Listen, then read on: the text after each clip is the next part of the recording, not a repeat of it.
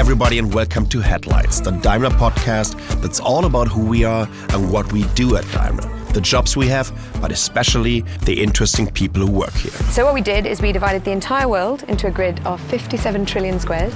Each square is three meters by three meters, and each square has been labeled with a unique address made of three words from the dictionary. This is Claire Jones. She's the Chief Operating Officer of What Three Words, and we'll talk with her about her job as a COO, leadership, the development of her career, and of course about some pretty personal stuff as well. But first of all, we'll start the interview again with 3 times 30, a little game we play with all our interview partners. I ask Claire three questions, and she has the maximum time of 30 seconds to answer each. Claire, what's special about your job? Or what drives you to do this? Um, I think, number one, it's the fact that this is something that really could be world changing in lots of ways. And that's a really powerful mission to be part of. I think number two, I get to travel the world and meet incredible people all the time. And, and I think number three, the thing that's special is the people I get to do it with. They're some of my favourite people in the world. Is there anything you would like to change about it? I'd like more time in the week, actually. I'd love more time to be able to do more of this because there is never enough time to speak to all the people who want to use What Three Words, to work with all the businesses that want to use it, to work with all the governments. You know, there's a, a few extra days, maybe nine days in a week would be uh, helpful. Can you still remember what you wanted to become when you were six? Actually, yes. I, uh, I wanted to be an archaeologist. I like discovering things, um, and for a really long time, I was I wanted to be an archaeologist. I wanted to um, go and discover stuff and dig it up and learn about the past. And um, yeah, I was pretty curious. Well, this was a great teaser. We should jump right into our conversation. So, Claire, finally, having a little drive through the city of Stockholm. Yeah. I wish it would be a little more sunny, but at least uh, it's not raining. And it's still a beautiful city. Even it is a gorgeous city. Gorgeous, yeah. Is your first time in Stockholm? No, I've been before, but it's uh, it's a really special city. I like the vibes in Stockholm. It's totally. really relaxed. It's really it almost feels a little bit Mediterranean yes. or something. Right? Yeah, yeah, yeah. It does. It's really and just having dinner um, a few nights ago out looking over the water. It's very restful. Yeah, yeah. But let's talk a little bit more about you and what three words. You know what? Actually, could you maybe explain to our listeners what a CCO and what three words is doing? Yes. So all kinds of things. Having adventures. Um, so I uh, so CCO in our case means Chief Commercial Officer. Um, which is uh, means I'm pretty lucky because I get to work with our biggest clients, which is really exciting. So I get to work with companies like Daimler, like Mercedes, and um, sometimes it's it's companies, sometimes it's governments, sometimes it's organisations like the United Nations.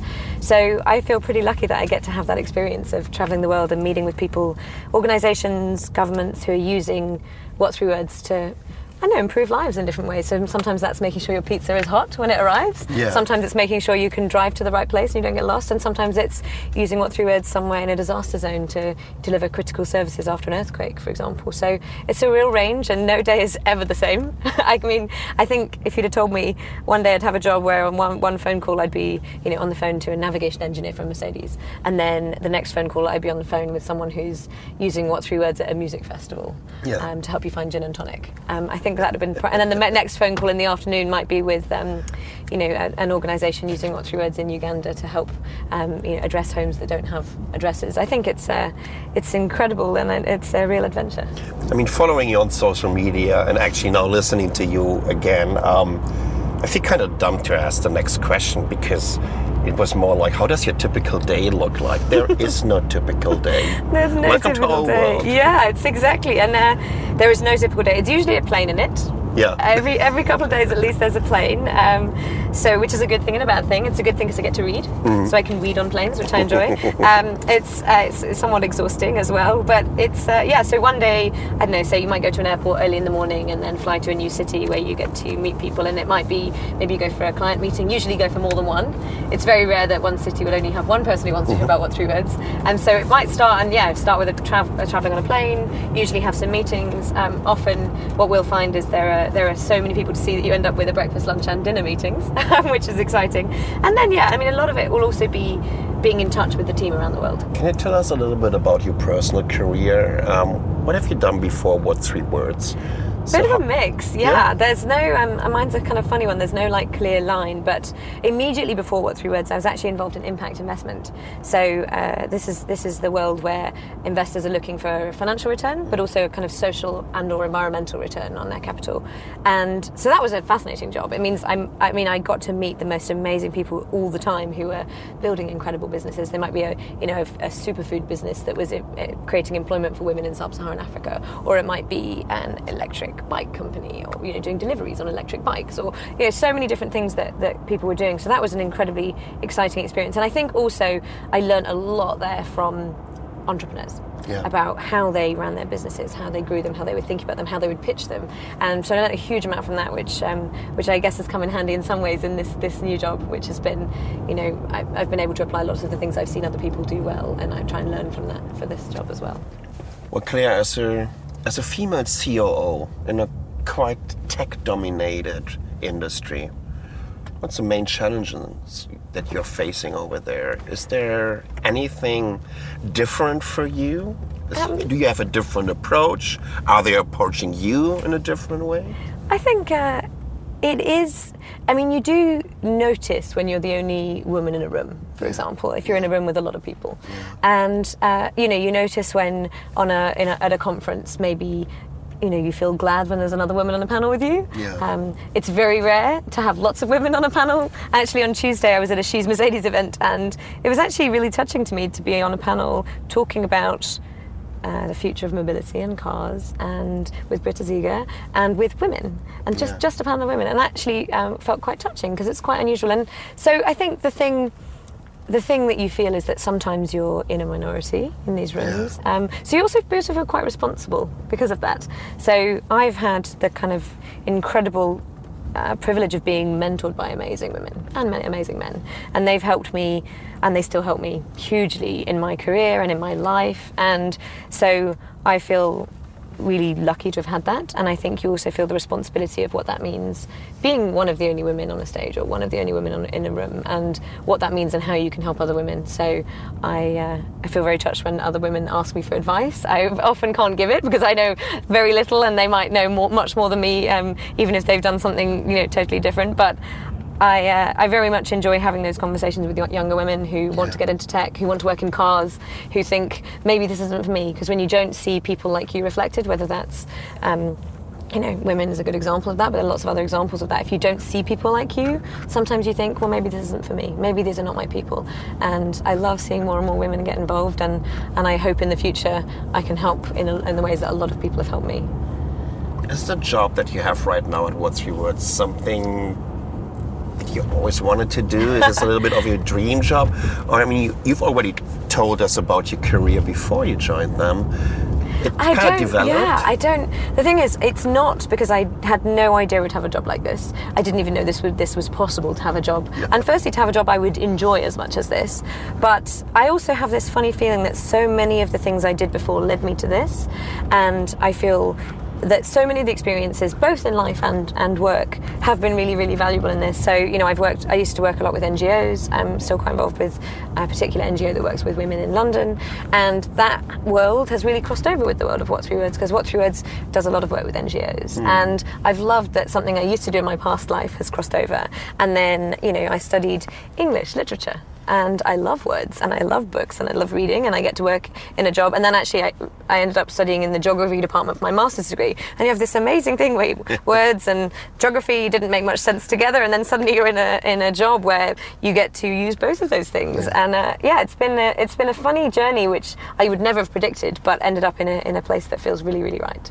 That's really interesting. And I- I'm constantly wondering when I interview people um, about their jobs and what kind of position they have right now, um, if they could have ever imagined to to do exactly what they're doing right now.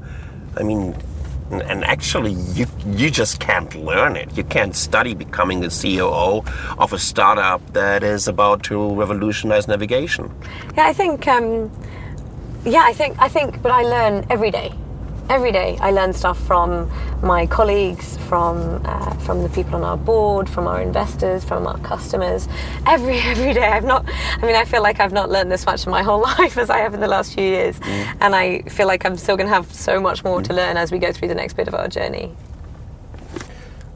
Well, talking about jobs, job profiles. I saw it on your website. You're actually hiring right now. Um, Yes, lot. not only on your website, but you're also running it on social.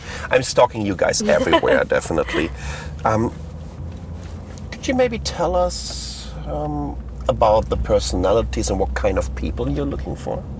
I think we want people who want to do big things. So we're trying to do something which is really quite a big idea.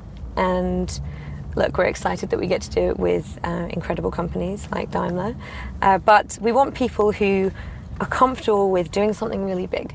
And they have to be dedicated and passionate and committed to what we're trying to do. They have to really believe in this future where three word addresses are used in everyday life by people. And so that's that's a really, really critical part of it. Uh, people who believe in the the power of what three words, who believe in this future where it's it's used. And then also energy. Energy matters. Um, you know, sometimes it takes a lot to do something this new. And it it means, you know, sometimes there'll be uh, it'll take a lot, not even necessarily just a lot of work, but also an emotional investment because you really care about it. You know, everyone in, that, in our company, we really care about what we're doing. And that takes a lot of emotional energy in a really positive way. And it means we love our jobs, we love being around each other. You know, we might spend a really long day working together and then go to the pub because we really like being around each other. But it takes a lot. So that's that kind of dedication, that passion, that commitment. And I think the desire to, to maybe just do things a little bit differently. So it's still actually looking for people with even entrepreneurial spirit Oh, because so they're working at a startup, Yeah, yeah. and that's So not a nine to five yeah. job. Absolutely, absolutely, and, and you know sometimes it might be a twelve till eight job instead of a nine to five job. Maybe you have to go and get your children from school, or Yeah. watch your sister in a concert, or you know, there's lots of things that you can do uh, that mean it's not just nine to five. Absolutely, but also I think one of the things I love about about what three words is, is getting to meet people who've done fascinating things, and so it's not that our you know when we hire people. Of course, sometimes we want very experienced people, but we're also looking for that thing that makes people different. And you know, so for one of my colleagues cycled around the world. That's one of the things he did, and that may not seem directly relevant to his job, but he now, with What Three Words, goes around the world and meets people and talks to them, and he he can communicate with people from all kinds of different cultures. He's incredibly good with people. He's had wonderful experiences, mm. and I love that. I love that it's a lot of this is not just about who you've been at work; it's about who you've been in your life. How important is it to kind of have a mission or a purpose? I mean, when I look at, I wouldn't even say millennials, right? Let's say people around 25 to 35 or something. Um, it seems to me that the perspective on life changed radically. Uh, over the last 10 years or so. So it's not only about the money anymore. I mean, especially when you look at the Silicon Valley, all these tech companies are paying very well. So they really don't care if it's 10 or 20% more or less. Um, it's sometimes also about the amenities, what kind of services and special plans they're adding towards their contract. But what about the purpose of a company? So that they have the feeling to be on a mission. you know, especially when you're doing something new that no one's done before, there's also there's you know, particularly when you start, there's a possibility it doesn't work. And one of the really powerful things I think about about what three words is that it's already used today and has been you know for a few years now in making uh, life better for people in different ways. So whether that's in disaster recovery, you know, it was used. I love Mexico. Mexico is one of my favourite countries in the world, and the Mexican government. Uh, there was an earthquake last year, and the uh, rescue teams were using three-word addresses to communicate to make sure that they could rescue people. So that's incredibly powerful um, for me personally. Uh, but it's used by NGOs. It's used to help um, address people who don't have an address because if you don't have an address, you might not be able to call an ambulance and tell them where you live. You might not be able to tell a midwife where to visit you at home after you've had a baby. You might not be able to vote. You might not be able to register your business. And so, uh, you know, seeing NGOs use our tech, and honestly, this is them. They're doing the work. They're just taking the tech and they're doing incredible things with it. That's really, really powerful. And I think when you speak to our teams, that really comes through. That we really it's it's something that's that underpins a lot of what we do. And look, I'm also very excited. I actually love the fact that What's Three Words is used to deliver pizzas and pick people up and get them to the right place. And I mean, earlier, just before we spoke, I managed to sit in an EQ with What's Three Words inside, and that for me personally was an incredibly exciting experience. Uh, so you have different kinds of missions, but either way, I think you have to really believe in what you're doing if you're going to be able to do something like this. You know, where where uh, it's a bit unusual and it does take a lot. It takes a lot of work. What Three Words got established and founded back in 2013. Yes. Yeah? Yeah, yeah, yeah. and you became quite popular very quickly. I mean, the idea was completely new, and look at there's this new um, startup that's taking on the the big blue chips of the Silicon Valley right now, basically. So, what was crucial for this success? Was it uh, well, first of all, the idea, but how important is it to have the right people executing So this? important. I think what three words is is a lot of it is in the elegance of the idea. Absolutely. And you know, Chris, who who who first thought of it and he built this with with uh, his co-founders Jack and Mohan. I think they did build something really elegant, and that is a big part of it. Absolutely, it's it's one of those ideas that often people will say, "Why didn't someone think of this before?" And that's that's really Yeah. beautiful. So that's definitely part of it. But and yes, people has been such an important part of it. Yeah. But there's also another thing, which is the partners, because we're trying to do this, and we're really trying to change global behaviour. And so you can't do that on your own. You just you, we couldn't do that on our own. And the fact that uh, we've got partners, and whether that's you know Mercedes, whether that's the the United Nations who use us, whether that's um, Domino's Pizza or Pizza Hut or Cabify, these are partners who come with us on the journey, and they help us really build that future. They're not just saying we want to sit back and wait and hope it works, but you know not be involved. They say we love it.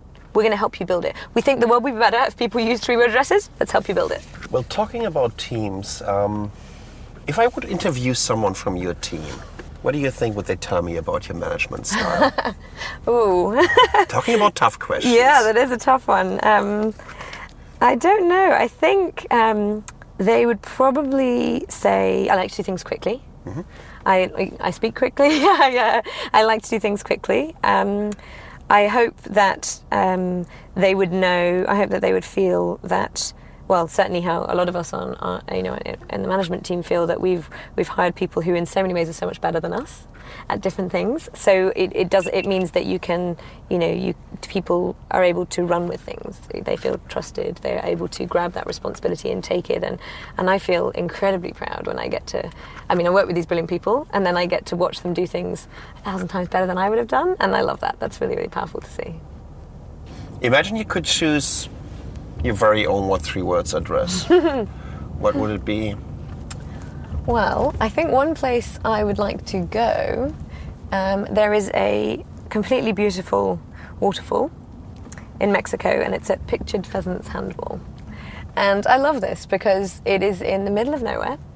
It is um, somewhere I went just once, and I just kind of fell in love with the space because it's this beautiful waterfall that you can dive from into this pool, and you can't see anyone else or anything else. You can just see rocks and trees and cacti, and it's this kind of secluded spot. And I love, yeah, that's that for me is a really special place. And I think you know that's, that's one of one of the three word addresses that's actually really powerful to me. The pictured pheasant's handball. That's literally the the spot you would stand if you were jumping off this waterfall. Um, and for me, that's one of my absolute favourite places I've ever been in the world.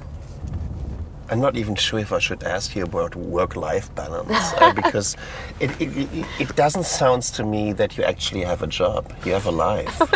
I know it's uh, it's yeah, it's really hard for me to differentiate in a lot of ways because so much of my life is, is work. But that's a good thing. It's an exciting thing. But also, I mean, take this week. So I've been in uh, London, uh, Stockholm, and Berlin this week, and I've got to have uh, dinner with my colleagues who I love learning about and chatting to. I've got to have dinner um, in uh, on Tuesday with 100 women from all kinds of different industries as part of this She's Mercedes event.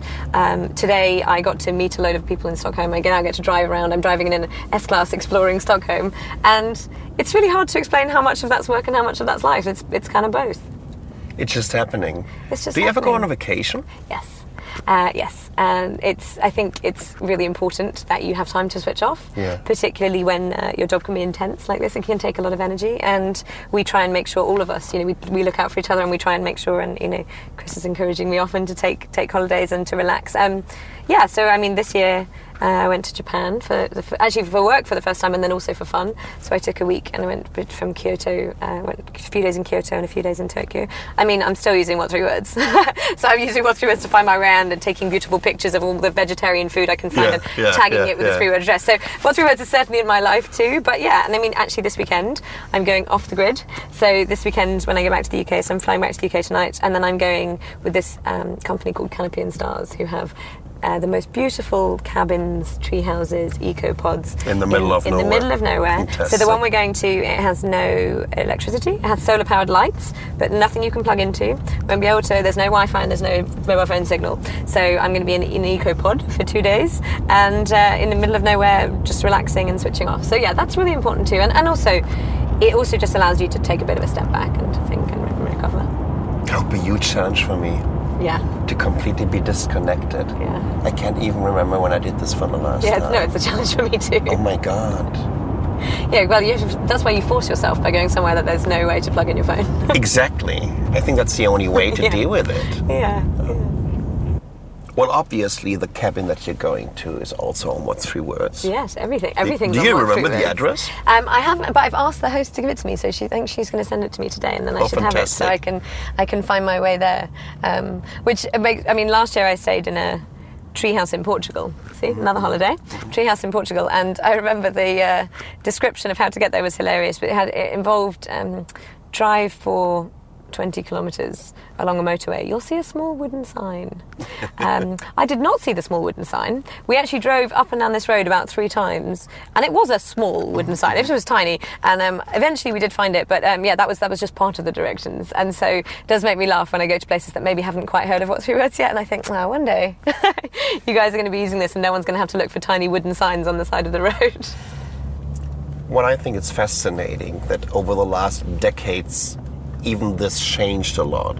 I mean, it was just when I was a kid, it was just like super easy to get somewhere, whether you were taking a look on the map, on, like on a wheel printed map, mm-hmm, right? Mm-hmm. And you found a way to get there. You could even remember phone numbers I know. These Yeah. times. And, Yeah. and right now it feels like we are outsourcing so much into the cloud, right? That uh, we almost can't get around without our little helpers and little gadgets anymore. And then it's kind of revealing when you're putting yourself into the situation again. Can you actually remember one situation where you really thought, oh my God, I wish we would have what three words here? yes, uh, I mean certainly, yeah, that that one in Portugal was definitely one of those. But also, um, you know, when even even um, so early on when I only just started at What Three Words, and I think some of my friends weren't quite uh, sure about what I was doing. Uh, I was meeting a group of, of women who I go for dinner with. I actually, actually know them because we used to read books together and talk about them. And um, I was meeting them for dinner in Chinatown in. Uh, London, and they were WhatsApping. So we WhatsApp. That's how we all talk to each other. And we'd WhatsApped, and we'd agreed to meet at a Chinese restaurant. And uh, they all, uh, I was a bit late because I'm often late when I'm coming from a meeting. Uh, they all expect me a little bit later than everyone else sometimes. But I was a little bit late, and I was really enjoying watching the WhatsApp conversation because it turned out there were two places in Chinatown with exactly the same name, two restaurants with exactly the same name, and they were basically describing. And this whole message chain was like, "Oh, well, I can see the arches, and I've seen some golden arches. What can you see?" And they'd go, "Well, I can't see the arches, but I can see there's a bin opposite, and like this one's near another restaurant, and but I can't read the name because it's in Chinese." And it was just this amazing string of, of messages. And eventually, um, I think I said, "Guys, um, why doesn't one of you just send this three-word address?" And then suddenly they're like, "Oh yeah, of course." And uh, yeah, so those ones always make me laugh because there are so many moments just in everyday life where you think. Ah, three-word address would be helpful there. Whether that's going to a stadium and trying to find the right entrance, or going to a wedding in the middle of nowhere, or you know, going to a, to a music gig. Were you also using um, what's three words to get the address for your hotel over here in Stockholm? Yeah, so actually, we, um, we this has been really great. It's been one of the things I've loved seeing is that hotel hotels all around the world are now adding three-word addresses on their websites and in their guides to the hotels. So the Small Luxury Hotels Guide is this beautiful book telling you about these kind of really unique experiences you can have. yeah. And then actually recently, the Kempinski hotels. Um, I actually stayed in the Kempinski Hotel when I actually went to visit I think it was Daimler in China. I went to see Daimler China and I stayed in a Kempinski hotel, um, which was a lovely hotel. And then recently, um, I remember my colleague emailing and saying, "Oh, by the way, they've added three-word addresses to their website, so you can go to Kempinski Hotel."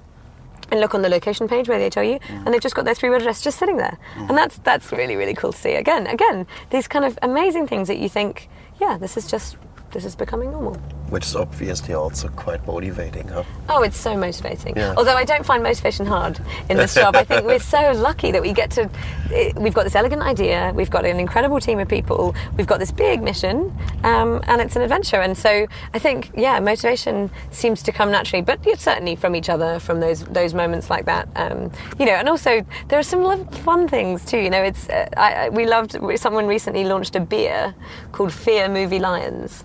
And that's because that is the square where the beer was brewed. And so you can buy this beer, Fear Movie Lions, and it, it, you know that that's where the beer was brewed, and you drink it, and you've got the three word address on the beer, and that, that's pretty cool. This is what I love about your idea in general that there are so many ideas and services that you can create around this infrastructure and ecosystem that are so unique, sometimes really funny, sometimes so smart. You could never ever imagine anything like this with an ordinary address system, right? Yeah, it is, and like certainly, I mean, you know, I love, I actually love the the beauty of of that of sitting in a Mercedes, for example, and so say here in Stockholm, we'd sit in, a, you know, I was in the EQ, and I can say, "Hey Mercedes, navigate to what three words? Elephant cloud powder." Which is a parking space where I can look at the water in Stockholm, and like, there's this kind of, it's a little bit incongruous, but it's kind of beautiful. Yeah, yeah. And it's just, I think whenever you can see what your work does and uh, where you're investing all your lifetime into, and you can see the outcome, and especially if you can see that people are really enjoying using it. Oh yeah, and This also uh, building with it. That's what I love. So um, Do you I have mean, some more examples? yeah. So that I mean, the the building with it thing is an example I love. So and and actually Daimler is my perfect example of this because what really happened was, sure, we explained the idea, we explained the tech, uh, but the navigation team, they they were the they made this happen. They made this happen. They said, this makes sense. This m- means an, a properly a, a proper improvement in our voice uh, voice system for addresses. It means we can actually say to our customers, "We'll get you to the right place." You just say three simple words into your car. It will understand you. It will correct you if made a mm-hmm. mistake. So suddenly you have this seamless experience of voice, which was so critical. Exactly what mm-hmm. MBUX was all mm-hmm. about. Is this wonderful experience of voice, which is not everyone's experience of voice normally. You know, you talk to people a year and a half ago, and they would say voice is frustrating. Sure, I've got voice on my phone, I don't use it. Or sure, I've got voice in my car, but I don't use it because I try four times and it fails, so I go back to my Yeah, phone. yeah, yeah. And suddenly, you, as at exactly at the time that your your teams were thinking really carefully about voice and what does it mean to have a seamless experience of voice in the car and a really um, human-friendly experience where I haven't got to say the exactly the right thing in the right order and sound a bit like a robot. I can speak to my car like a person. At that time, we met the engineers and they were saying we really want this addressing thing to work. We want addresses to work for voice. And it happened we were able to say, well, turns out we designed something with voice in mind. It was this kind of perfect melding. But they took it and they said, you know, I love talking to um, and Dennis and the team who took this and put it into the car because they did that. They're the ones who, um, you know, who felt that passion and joy, and they, they brought it into the car and they helped us navigate. And then we worked with the team in the Corporation and Innovation Department and through the Startup Autobahn Accelerator. And always these people have kind of fallen in love a little bit with what three words with the idea, and they felt passionate about coming on that journey with us or bringing us in that journey. You know, they, mm. this was really not driven by me. This was driven by them and people who believed in it and were excited by it and wanted to bring it to the car. And that, I mean, this is the thing I always say is astounding to me is how fast it happened. And that did not happen because of us. That happened because people internally were like, this makes sense. Mm-hmm. This is software. We can do it fast. Why would we not? Why not? Like this is no longer a world where it takes five years to get soft, you know, an update into a car because of Yeah. the production cycles. This is a world where you go, we like it, let's put it in a car, and not in three years. Let's put it in a car. The next car that comes out, let's put it in there. It's pretty exciting. No, I agree. Even though I think it always takes two to tango, so um, No, I think like, it's very flattering to- what you're telling about and our engineers. But you guys definitely had a huge impact on this, and I have actually have to tell you, when I knew that you guys would join uh, for the MBUX platform, and I was a huge critic on the previous versions, um, not MBUX, right? Because navigation systems for me in cars seem to be so boring, an infotainment system. Um, actually, it was because all the other cars also had boring infotainment systems. Right? And out of a sudden, after I'm, I'm been in the tech industry for almost 20 years, all of a sudden, I see this and can play around with MBUX, a, a very early uh, beta, um, way year over before we launched it, and I thought, oh, thank God. This yeah. looks great. It feels yeah, good. yeah. It's logical. The structure is good. It's um, intuitive, which is intuitive. very, very Yeah, yeah, important yeah. also for safety reasons in a car, Yeah, right? yeah, yeah, yeah. Because technology becomes sometimes so complicated. Right now, we have these phones in our pocket. When I got my first computer as a kid, or when I was uh, 12 years old, I think they were like it came with three or four books, right? yeah. And it had less. It has less performance, probably than a microwave in these days, right? yeah. so. Yeah, yeah, yeah, yeah, um, yeah. Therefore, I think it's quite interesting to see what it does, what you guys integrated uh, with What's Three Words. I wouldn't even say it's the icing. It's a pillar for, for MBUX. And it's a very, very important one. It just, for me, it makes it feel whole. You know, and it is just perfect. It's something unique.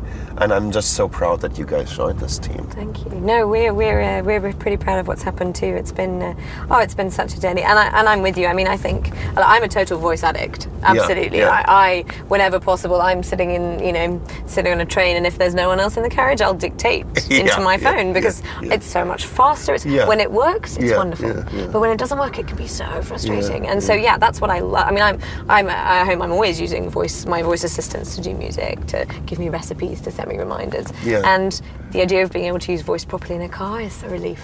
It's actually a relief. It's really exciting. It's also a relief. And in general, I think this is a perfect spot where you can use voice. I probably won't do this on a flight or in a Yeah. train, right, or at some public spaces. Um, I think it's always so weird when people are wearing headsets, and th- then I never know if they're talking to me or if they're talking to themselves or some kind of weird. But I love to use. Do you use voice assistants at uh, Yes. assistants at home? All the time. All Yeah. the time. I am. too. yeah, yeah. It's it's. I have a Google Home like in every room. Yeah, see, I've got I've got an Alexa in one room and a Google Home in the other. I'm uh, I'm also very interested in which ones prefer which type of voice, and it's all. Yeah, but yeah, no, I'm a I'm yeah. a I'm a total voice convert. I think Yeah. once once you once you use good voice tech, you get Yeah. addicted to it. I, I became addicted to voice as soon as I had good voice tech that I Mm. could use. Yeah, yeah, I became addicted. But so I, I like things to be fast, and Yeah. uh, voice is really fast. Yeah. And I'm not very good in this touch keyboard. I was a BlackBerry addict. I Oh, with the loved the. BlackBerry keyboards. it was just so great. I didn't have to look at it, right? I could just do blind typing. Um, but voice assistants. I remember my very first voice assistant that I used. Oh no, no, actually it was uh, called Dragon NaturallySpeaking. Oh, yeah, yeah, It was in the Nuance. Yeah, late yeah. late 80s. Oh, oh, who was that made by? Yes. Wow. Wow, okay. Yes, and this used to do, because Dragon was one of the ones you could dictate to on computers, right? Yeah, yeah. Yeah, okay. Or when the first computers came out, they were capable of doing text to voice. Oh my God! Look, your computer's talking to you. yeah. That was just so mind blowing. And now we live in a world where we can just talk to things.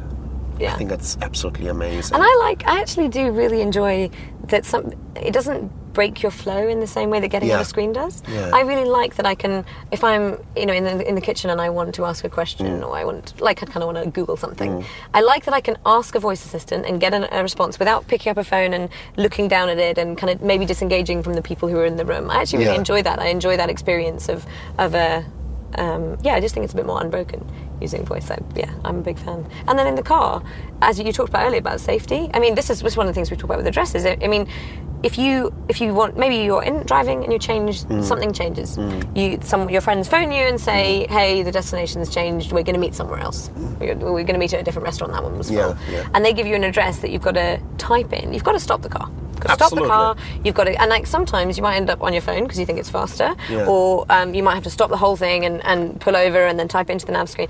Being able to use voices is really important for those kind of Yeah. situations where you don't you don't want to have to stop the whole car, especially if you're driving on a motorway. How are you going to stop the car? Mm-hmm. And just being able to, to use your voice to talk to your car easily, to know you're not going to have to put in six lines of data before it understands, you know, well, a few loads of lines of data before it understands where you're actually going. It might not, you know, in, in London, we, you know, if I say take me to Church Road and there are 14 church roads, although Mexico City's worse. In Mexico City, there are um, 632 Juarez streets. oh, Wow. So imagine you're going to a car, trying to look to go to Juarez Street. That's not going to happen. So uh, yeah. So, but like all of this, the, the, the, idea of, of just being able to say three words and that's it. Yeah. You haven't got to say you haven't got to say the you know the, the street name, the county, the town. the- Right, You just right, have to say three right. words in your own language, and then that works. It's much faster. Much faster. It's actually even safer in the car. Yeah. Yeah, Um, plus, on top of it, I really love um, the development in terms of voice recognition.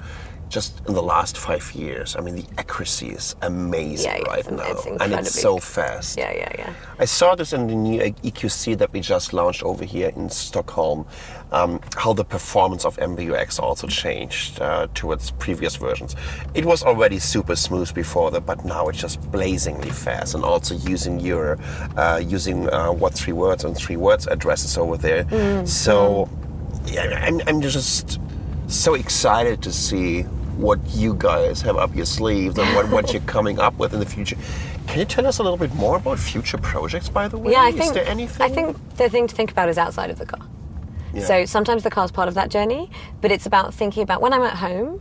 Maybe I, maybe that when maybe when I'm at home is the one, the time I want to send my address to my car. So maybe that's through something like a voice Mm-hmm. Cool, yeah. assistant. Maybe it's um, you know when it's in my calendar. I wanted to automatically sync the three address from my calendar to my car. What does that look like? And then also maybe you're like me, you live in a city, and I mean honestly, I don't have anywhere to park a car. I don't currently own a car in London, and so I use mobility services. So it's also about thinking about those journeys when you don't own a car. What does that look like if you're hiring a car for the weekend? What does it look like if you're using ride hailing or ride sharing services? Mm. I'm a big user of ride sharing mm. services. I love. I mean, it's it's it's incredibly convenient. It also, especially when you go somewhere inter- somewhere abroad, actually ride sharing can be a fascinating way to meet interesting people. But yeah, this this for us, I think it's thinking broader than just the car and thinking about what's that whole mobility ecosystem and how are people interacting. Sometimes they're going to want to put an address in the car. Sometimes they want to have it automatically syncing. Sometimes they're going to want to do it when they're at home. But either way, at some point, follow that back, and someone needs to specify a destination. When you go to a new place, you want to know where you're going. And I think that's big. And then, of course, fast forward a little bit more Yeah. and think about autonomy.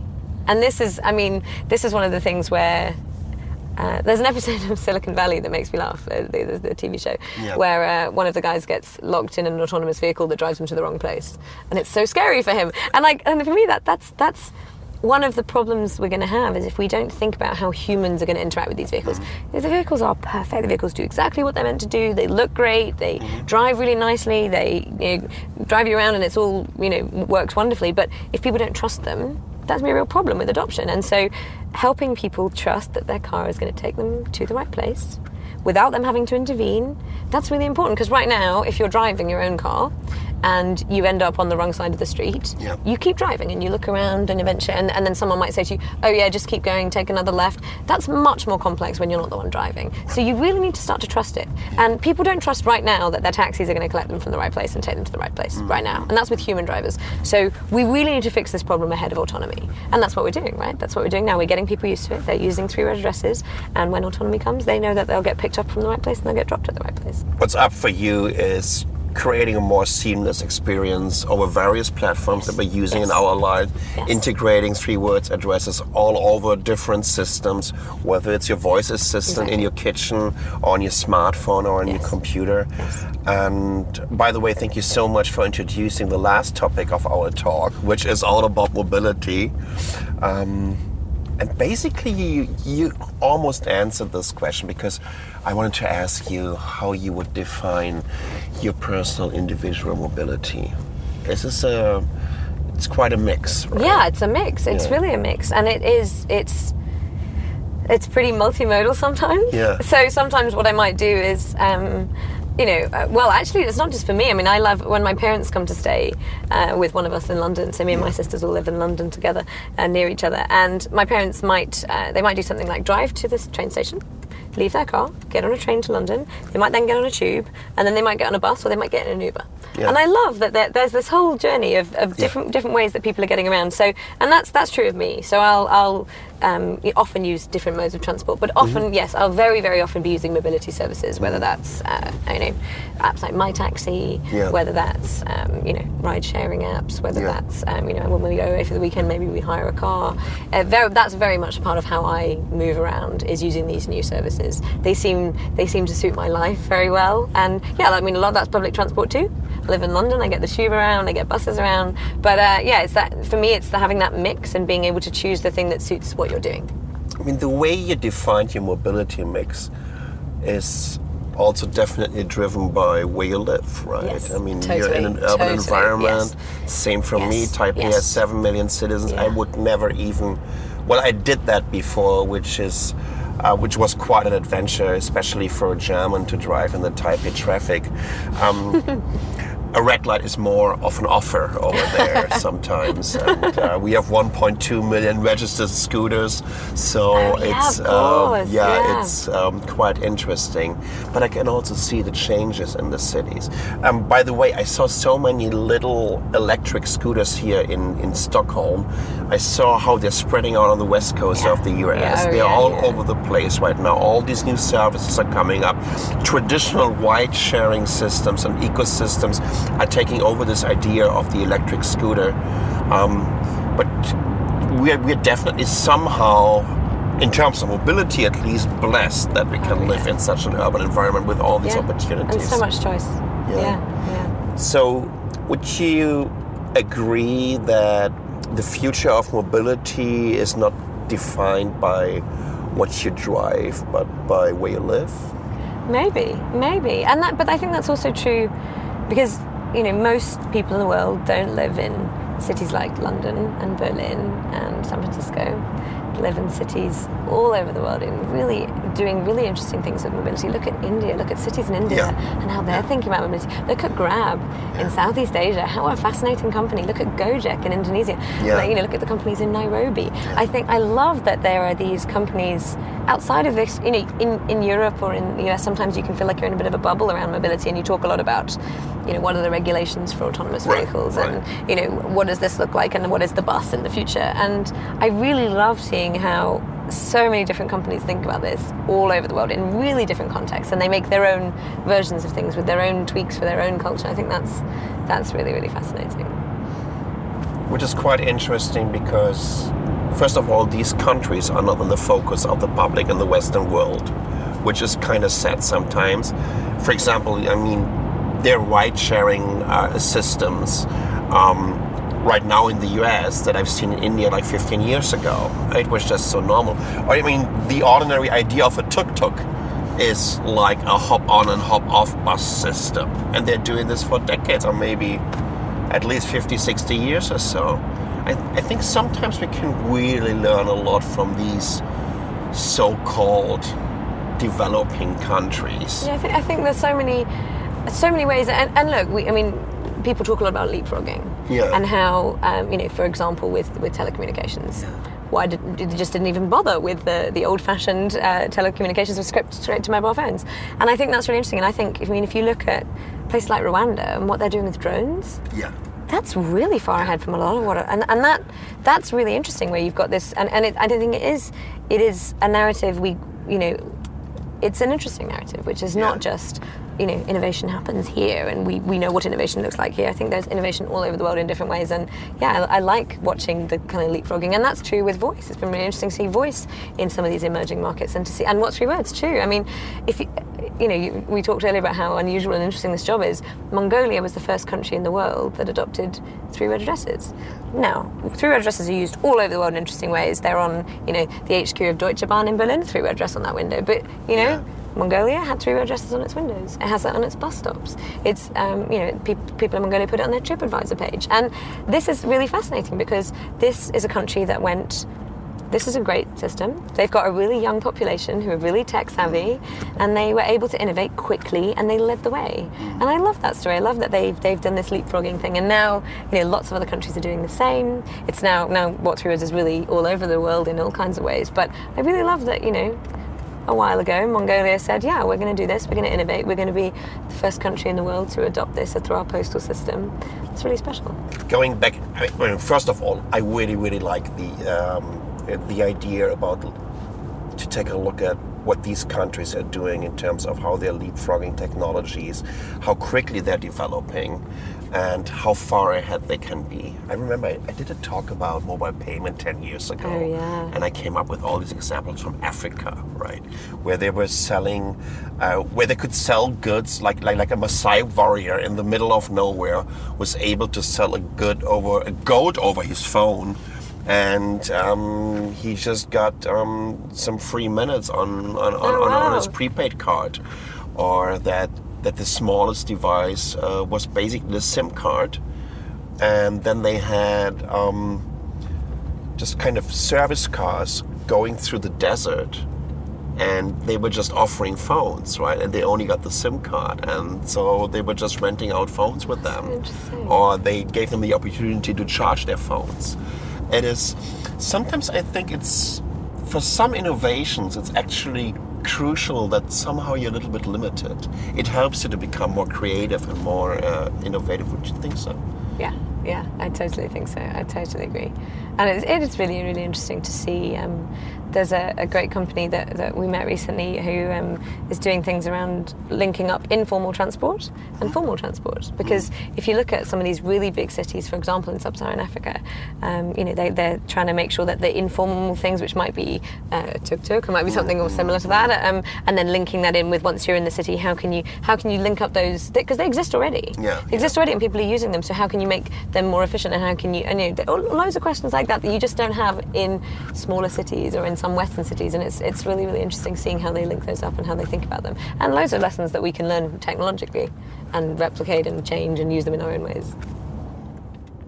I think part of the success story, just to come back to what three words uh, in the end of this podcast is, is the ease of use. Right? There are not any obstacles for me.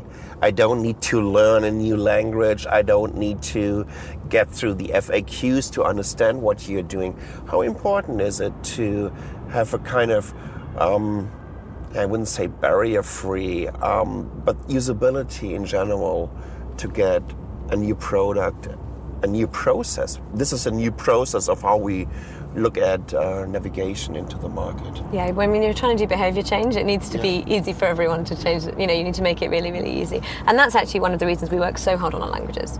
So we have an incredible language team, and each language has so much care and attention. And so we have a language team in the office in London, but they work with hundreds of linguists around the world, and sometimes they go see them. So we just um, we've just been working on Chinese recently, and they had linguists um, in China that they went and spent time with. But that so much attention goes into how we create the word lists. So each each language is totally unique, so they're not translations, and that's really important because you talked about usability. Well, it's really important that if I speak uh, Arabic, for example, that the common words are in places where people speak Arabic. Yeah. So if you look at English, for example, then uh, common words like apple, spoon, banana will be in places like London or New Yeah. York or DC. If you speak, uh, if, if you go to the middle of nowhere, say the middle of Siberia, the words will be longer. So you might get words like overwhelming or uh, dinosaurs, or I don't know, some long, long, less common words. Maybe dinosaurs is a common one, but uh, less common words, and that's really important. So in each language, we do the same. So in Swahili, you make sure that the common words are in East Africa because that's where people live who are going to use it. So that's one of the things that's been really critical to us. And now we're at 26 languages, a few more about to launch, and yeah, that's that's important because if you're going to create a universal system, it has to be universal. It has to be that people can access it in a language where they speak French or Portuguese or Spanish or German. Last but not least, as a successful businesswoman, entrepreneur, because you're still working in a startup, and I still think everyone who works in a startup is somehow often, at least somewhat of an entrepreneur.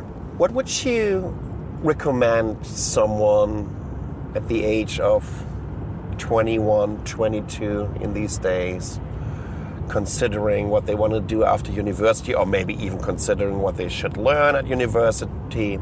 Um, what's what's what's your main recommendation in general to the younger generation? I think, well, just on my experience, it would be do something that you love. Do something that you love because I had no idea where my career would go. I still have no idea. And I have basically just done things that were interesting and fun and hard Yeah. and things that I loved. And that ended up here, which I love. And so I think do something that you love and the rest it will work itself out. I think more than ever, we, when we look to hire people, we, it's, it's a great thing to us when someone has an unusual career journey and they tell us how they moved or what they learned and what they changed their mind about. And so I think you don't have to career plan in the way that maybe you used to. I think do the thing that you love and then do another thing that you love and then do another thing that you love. And somehow it, it, it works out and you end up having you know work-life balance which involves sometimes a lot of work and sometimes a lot of life and sometimes a mix. And you're absolutely doing what you love. Absolutely doing what i love. Claire thank you so much for joining us over here. And if you guys want to get to know more about claire jones and what three words you can easily head over to their website what3words.com and they find you on Twitter, on LinkedIn, on Instagram. We're You're everywhere. all over the Yes, place. we are. So um, give it a try and check it out. Thank you so much. thanks for having me This was Headlights, our Daimler podcast. And if you like what you heard, subscribe and leave us a like or a comment. And of course, we hope you guys join us in our next episode as well, when we talk to Leslie Kilgore. She's the Vice President of Engineering at Thomas Built Buses in High Point, North Carolina. You will find our next episode of Headlights right here in two weeks. And if you want to get to know more about the interesting jobs we offer at Daimler, please go to daimler.com slash career.